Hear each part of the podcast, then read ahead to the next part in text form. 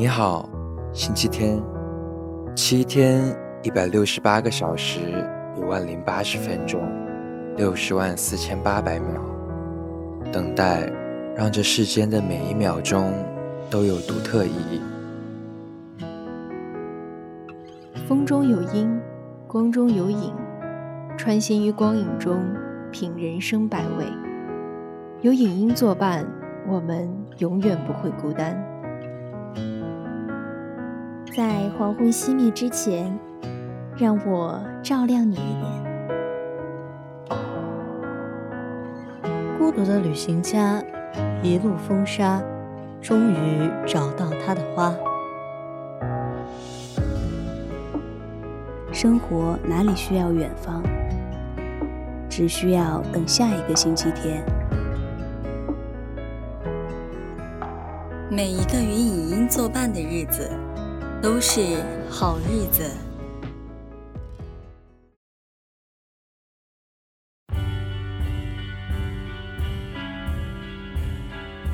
麻省理工学院的兰博教授在他系上的公告栏里写下来一道十分困难的题目，希望自己教导的学生们能够解出答案。令教授失望的是，在很长的一段时间里，走廊的公告栏里始终是一片空白。在教授即将放弃希望的时候，忽然有一天发现告示栏上面多出了一份令人满意的答卷。几经波折之后，教授发现这份答卷竟然出自于一位年轻的清洁工威尔之手。威尔是一个古典意义上的真正天才，他的数学天赋足以改变世界。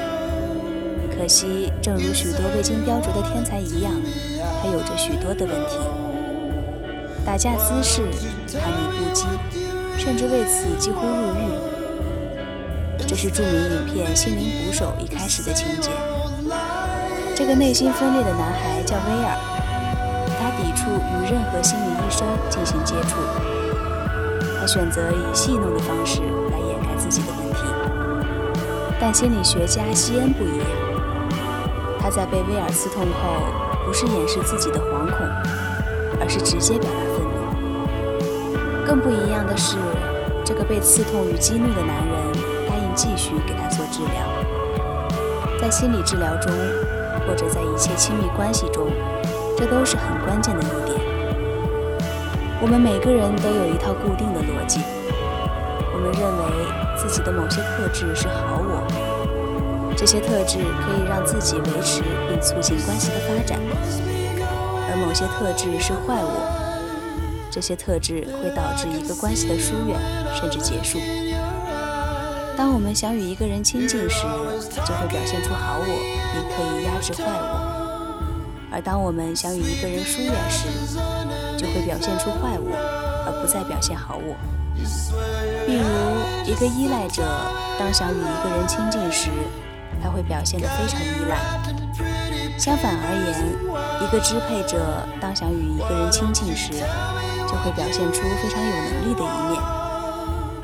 这时，如果那个人中招了，真的在我们表现好我时而与我们亲近，并在我们表现出坏我时结束了与我们的关系，那就意味着对方并不是你寻找的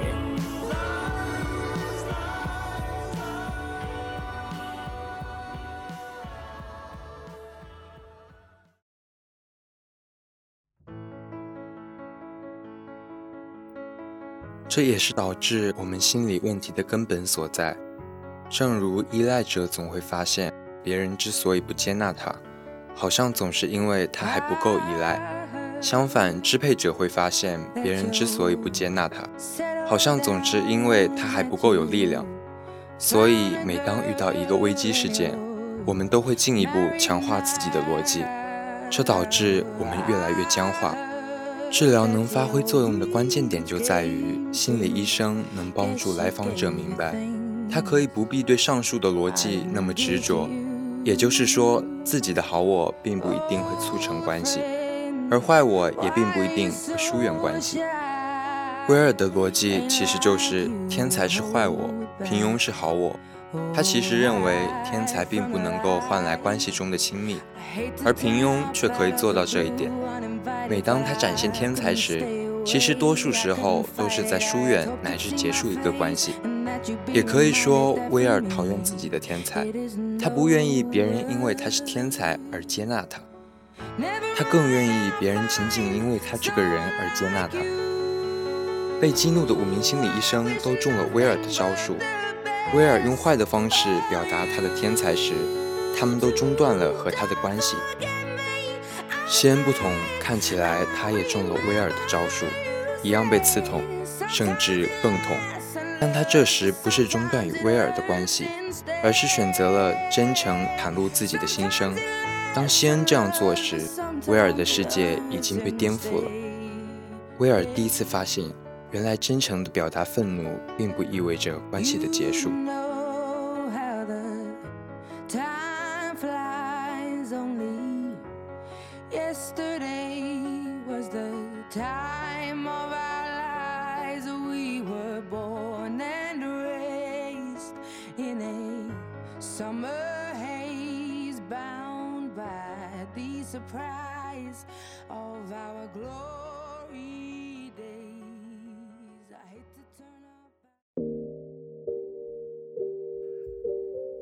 尽管总是将聪明用在攻击上，威尔还是以自己的聪明自豪。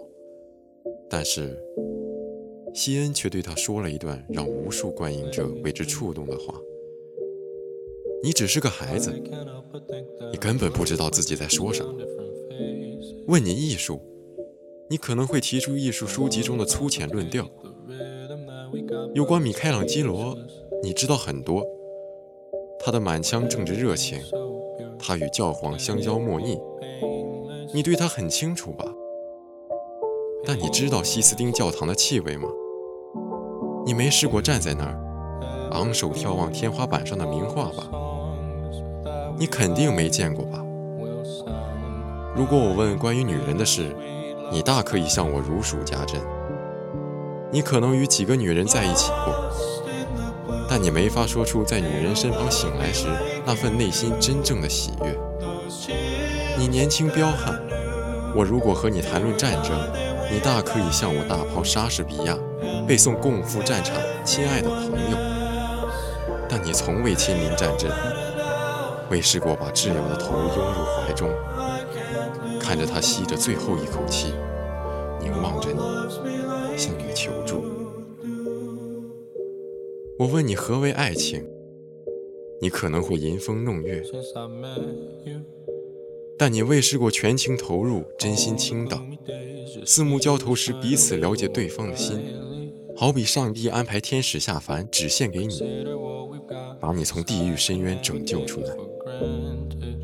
对他百般关怀的感受，你也从未试过。你从未试过对他的情深款款、矢志厮守。明知他患了绝症，爱所不惜。你从未尝试过痛失挚爱的感受。威尔之所以选择自甘堕落，选择浪费才华，无比重要的原因是他通过这样的方式赢得了友谊。而他和查克等三名死党的友谊，是他多年以来在这个世界上仅有的支持。在《心灵捕手》这部影片中，爱情是迷人的。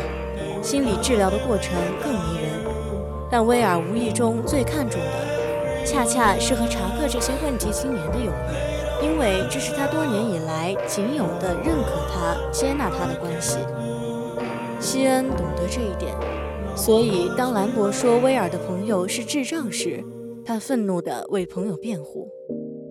看上去，我们每个人都限制了自己，都生活在各种各样的痛苦中。但是，我们之所以陷在这种痛苦中而不能自拔，是因为这种表面上的痛苦其实有着极大的好处。我们之所以离不开痛苦，是因为舍不得这种好处。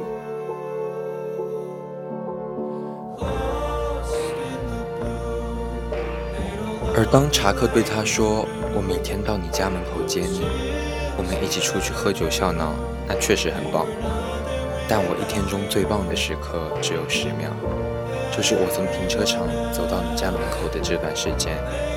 每次我敲门，我都希望你已经选择去发挥自己的才华，我不需要你说再见，什么都不需要。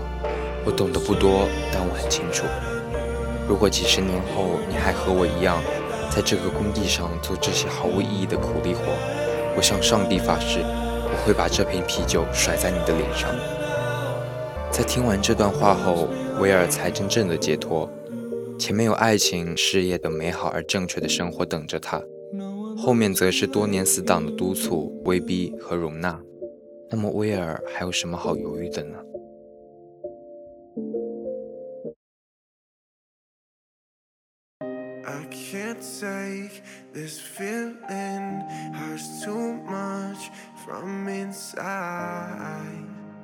？I don't know why.？美国励志型并备受好评的电影中，《肖申克的救赎》里的安迪，《美丽心灵》里的纳什，《铁拳男人》里的詹姆斯·布洛克，描写复杂人物心理斗争和存测的时候，面部的特写和长时间滞留似乎已是定式。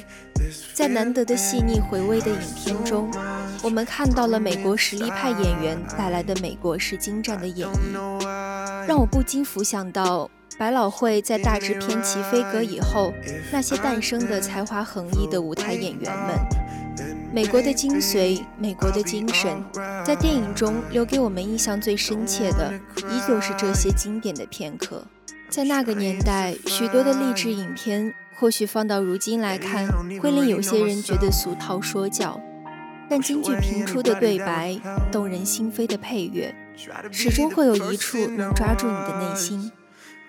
这个世界总有对不起你的时候，这会让人不禁去想：是否除了自我防御之外，我们再也没有任何方式来治愈自己？威尔是幸运的，拥有着常人无法企及的才华，拥有了始终不离不弃、陪他疯狂、陪他玩闹的挚友，遇见了解他内心孤独的心理学教授。值得让每一个人拿出十分钟，按下暂停键，认真的想一想自己想要的人生到底是什么样子的。虽然这部影片中有太多的戏剧色彩，导演给了威尔许多支持性因素，譬如他的天分、爱情、卓越的心理医生和极讲义气的死党。而在现实生活中，同时获得这些因素非常不容易，尤其是挚友查克的那番话，很少能在现实生活中见到。甚至在这一点上，事情总是相反的。当我们想要脱离旧的逻辑而奔向新的人生时，那些与我们旧的逻辑捆绑在一起的人，很容易产生恐惧，并有意无意使用各种方式来阻拦我们的改变。所以我们在现实生活中，若想真的有改变，需要比威尔拿出更多的勇气。我们的人生中应该拥有这样的一段豁然开朗。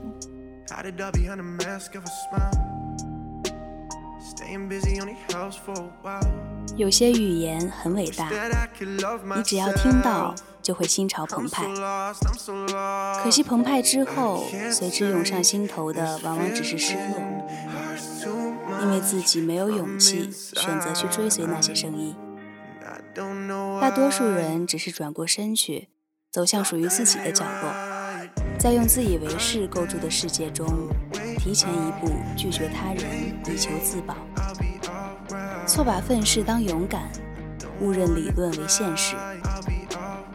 这不是一部煽情的片子，却很容易让人在不经意间便热泪盈眶。